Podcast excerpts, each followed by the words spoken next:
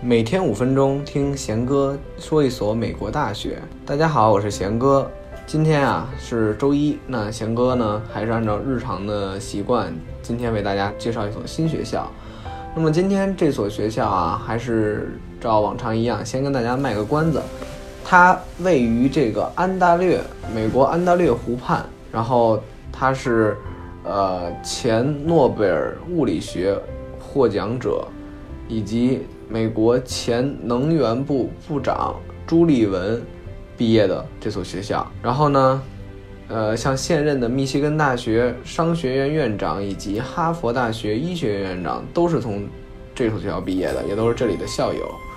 嗯，可能大家都不知道啊，这些人是谁？那我也不卖关子了。这所学校其实就是一个能人辈出，但又不是名不见经传的罗切斯特大学。呃，说到罗切斯特啊，可能很多人都不知道它在哪个位置。那它呢，其实离纽约这个大都会纽约啊，算是比较近的。呃，说是比较近，大概开车也有三四个小时这样吧。尽管它离纽约还有一段距离，但它确实是在纽约州啊。然后它是位于美国的东北部，但又没有到东海岸那一条线，离东海岸大概有三个多小时、四个小时多小时车程吧。那么因为有这段距离嘛，那大家就能感觉到，其实，在罗切斯特，它肯定是没有纽约的这个繁旋机管的啊，也没有洛杉矶的这种喧闹。繁荣程度呢，虽然比这两个城市比上不足，但是其实比一些啊真正的村落还是算得上比下有余的。因为在这座这所大学坐落的城市啊，它的设备算是应有尽有，而且生活上不是特别无聊，但是呢又不会特别浮躁。这个其实就是像很多像罗切斯特一样的大学啊，呃都有的一种风范，就是。既能够有一些玩的娱乐的地儿，但又不至于像这种大城市的纸醉金迷啊，那么灯红酒绿的。那么刚刚其实大概说了一下这个学校的地理位置啊，它就是在纽约州的这个罗切斯特市，然后呢，离五大湖区之一的安大略湖，呃，开车大概有十五分钟左右。嗯，安大略湖啊，可以算是这五大湖里面比较漂亮的这个湖之一了，而且在这个。这个安大略湖啊，如果你有有幸能待上一年，能够享受它四季，它的景色算是各有特色的，而且每个季节都会给你带来一些不一样的这个感觉。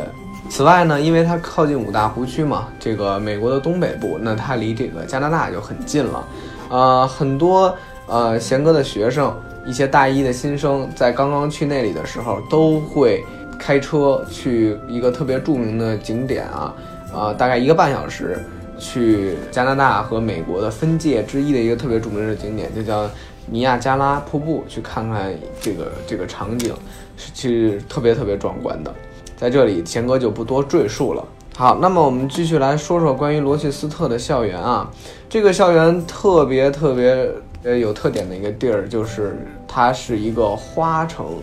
为什么这么说呢？因为在这个校园里头，就是有各种各种各种各样的花儿。但是呢，这个景色呢，一般，呃，只会保持在夏天，因为这里面很像我们的北京啊，或者说呃东北一带，就是夏天的时候特别凉爽，然后呢，冬天的时候就特别特别冷，而且它下很多的雪，呃，像每年的十一月和四月份都会下雪，它们最低温度啊，在一二月份可以达到十五度，零下十五度，然后一般呃会比咱们正常的。呃，这个北方城市会稍微晚一点回暖，大概五月份才会回暖。呃，每次下雪降雪量都特别特别大，一般的平均降雪量大概能够达到呃六十英尺这么一个这个感觉。什么叫六十英尺呢？其实就是正常人啊一米八的身高，大概能没过你的膝盖。所以啊，这个最近都介绍了很多天气极其寒冷的地儿，那么在这种地儿就可以享受这个。Snow day 啊，下雪日不上课不上班的这种特殊的优质条件吧。但是尽管这么冷啊，呃，不用担心的就是他们学校的这个供暖措施特别好啊。尽管宿舍不管是宿舍还是图书馆吧，他们暖气非常足，而且因为老是老是下雪啊，他们学校也想办法，为了避免这个学生因为雪而不来上课，他们有的都会开通一些地道，基本上。学校百分之七十左右的教学楼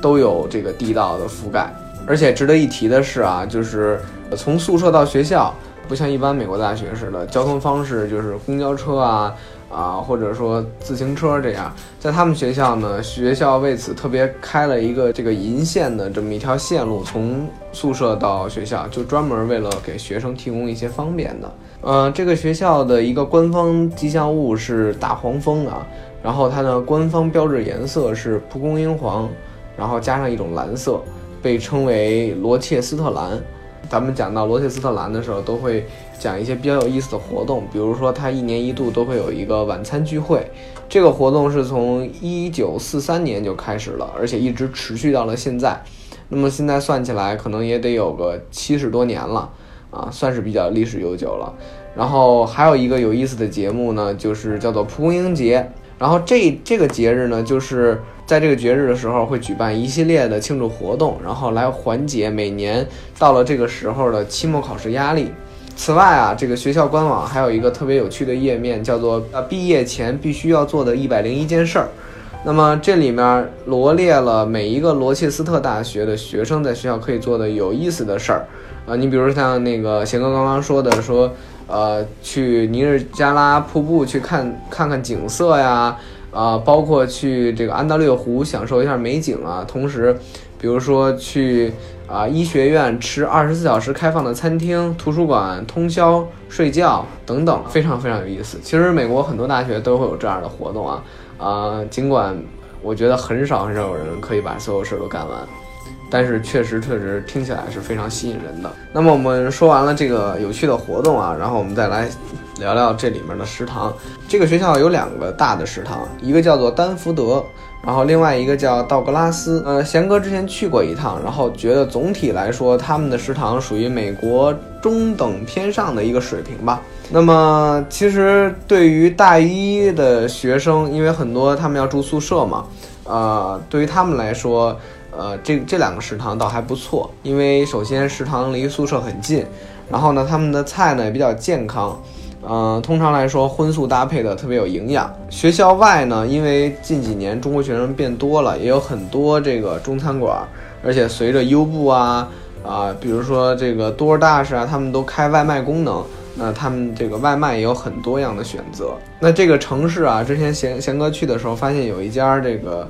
呃，有一家店的招牌菜特别有意思，而且也算是罗切斯特市的这个网红餐厅吧。啊，他们有一道菜叫做垃圾拼盘儿。呃，什么叫垃圾拼盘儿呢？就是这个这个摆盘儿啊，特别特别零摆盘儿，把这个菜就堆上去了。这也算是一种抽象艺术吧，可能在美食界的，反正广受这个大学学子的喜爱。而且这家店呢，是拥有了超过百年的历史。所以，如果有有幸啊，咱们听众有机会去罗切斯特市，一定不要忘了打听这家带有垃圾拼盘儿这么一道菜的餐厅。最后，我们来聊聊这个学校啊，这个学校的专业。其实，这个学校里面，从学术上来说，最受咱们中国包括国际生最喜爱的学院就是伊什曼音乐学院，它是全美最佳的音乐学院之一。这个以乐理和演奏艺术。著称，而且这所学院其实是这个柯达公司，我们都知道那个拍拍拍照片的那个那个相纸的柯达公司的创始人乔治伊斯曼，在一九二一年出资创建的。而且呢，这个伊斯曼学院啊，音乐学院有北美最大的音乐图书馆，呃，这个图书馆的名字叫西布利音乐图书馆。然后这个馆里面有着美国最大的私人。乐谱的收藏，所以有幸的朋友啊，包括对音乐感兴趣的朋友，可以去查一下这个罗切斯特大学，啊，他们的音乐系啊，以及他们这个音乐专业去申请。贤哥非常非常非常推荐这个这个去申请这个学校，也是因为他们音乐系啊比较比较火，比较热门，而且比较好，所以说他们的文理学院啊，因为音乐是归到文理学院这里面。啊，以及工程学院招收的本科生是最多的，当然了，他们也有很多啊，工商管理类的，就是比如说西蒙工商管理研究生院，也是美国著名的商学院，全美来说排名比较靠前，应该是前五十左右，所以说算是非常非常不错的了。总的来说吧，这所学校算是全面与宁静的结合，音乐呢和商科共存。尽管学校的规模不是特别大，但是在这里呢，学习和生活感觉非常的宁静而且舒适。啊，这所学术学得好，吃饭吃得好的。全美顶尖大众梦校，其实是对于咱们留学生来说，包括申请的同学来说，是个非常不错的选择。好了，那个今天的节目，贤哥就跟你聊到这儿了，咱们下期再见。